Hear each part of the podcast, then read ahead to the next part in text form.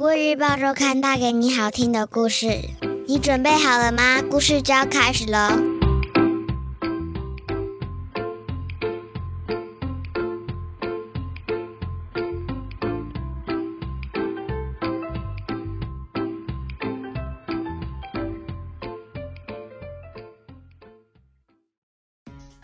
各位小朋友好，我是国语日报周刊的主编古文阿姨。你这周过得好吗？我们听故事的时间又到喽，耶诞节快到了，你是不是很兴奋呢？在说故事之前，想先问问大家，你参加过哪些耶诞活动？逛市集，做花圈。吃大餐，还是和同学交换礼物呢？今天我要说的故事就和耶诞节有关。故事叫做《耶诞妖怪来了》。你相信这个世界上不但有耶诞老人，还有耶诞妖怪吗？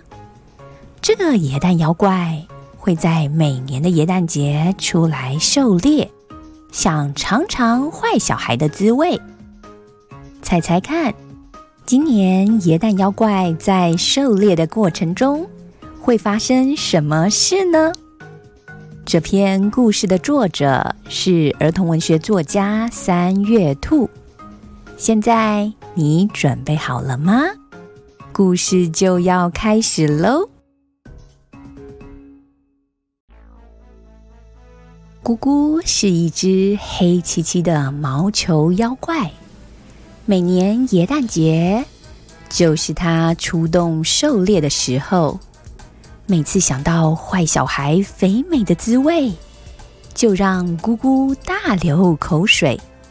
虽然他从来没有成功抓过任何一个小孩，但是今年不同，咕咕对自己精神喊话。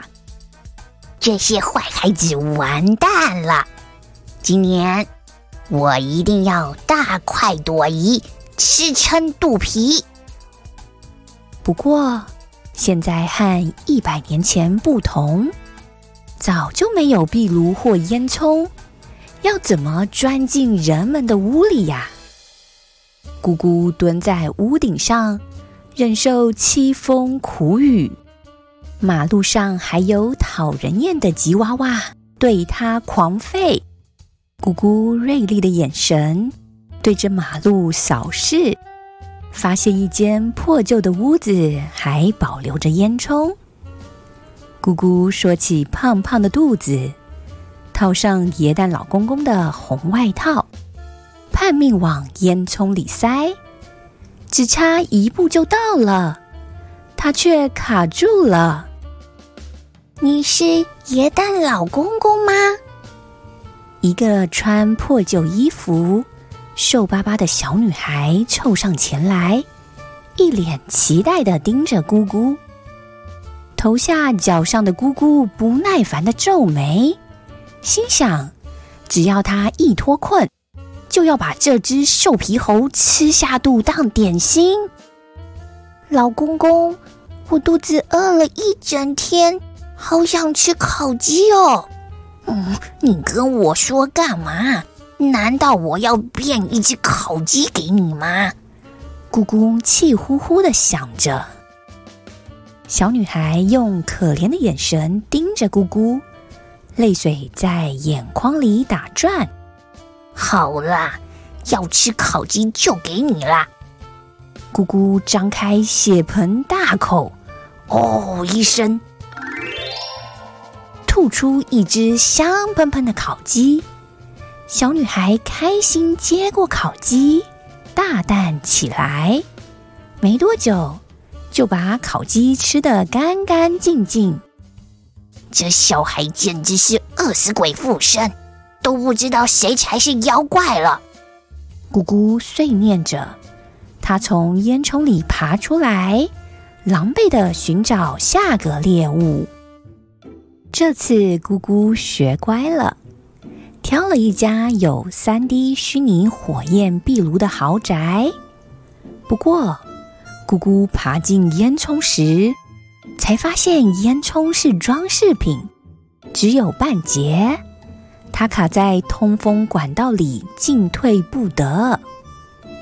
嗯，有爷蛋老公公。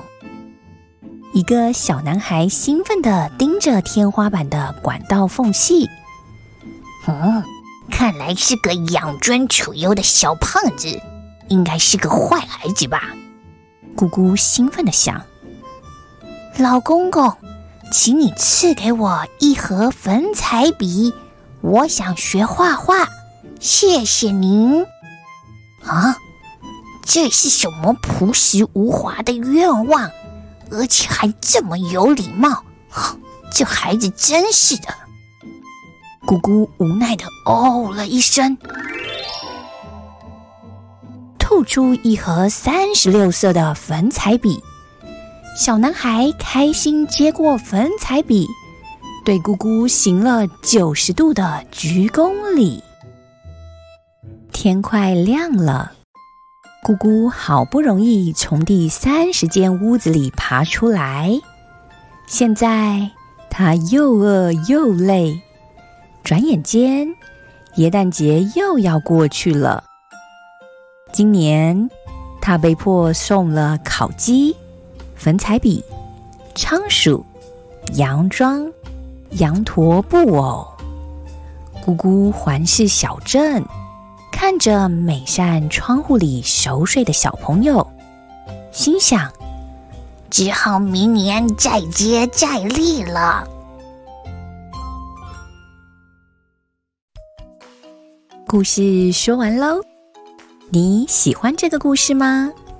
你觉得这只椰蛋妖怪怎么样呢？这只椰蛋妖怪虽然口气很大，脾气很差。一副很想吃掉坏小孩的模样，但是其实他心地很柔软，听到小孩的心愿，根本无法拒绝，所以才会一个小孩都没吃到，反而吐出一大堆礼物呢。耶诞节总是带给我们温馨美好的气氛，人们也会趁着这个时间。关心身边的亲友，趁着耶诞佳节，不妨写张卡片给你想要感谢的人，让他们感受到你的祝福吧。在这里，阿姨也要祝福每个听故事的大小朋友耶诞快乐！感谢你们这段日子的收听，下周我们一样有精彩的故事。千万不要错过了哟！你喜欢这个故事吗？国语日报周刊上还有更多精彩的内容哦。如果你想订阅周刊，可以请爸爸妈妈上国语日报社官网，或是拨打订购专线零二二三四一二四四八，会有客服专员为大家服务哦。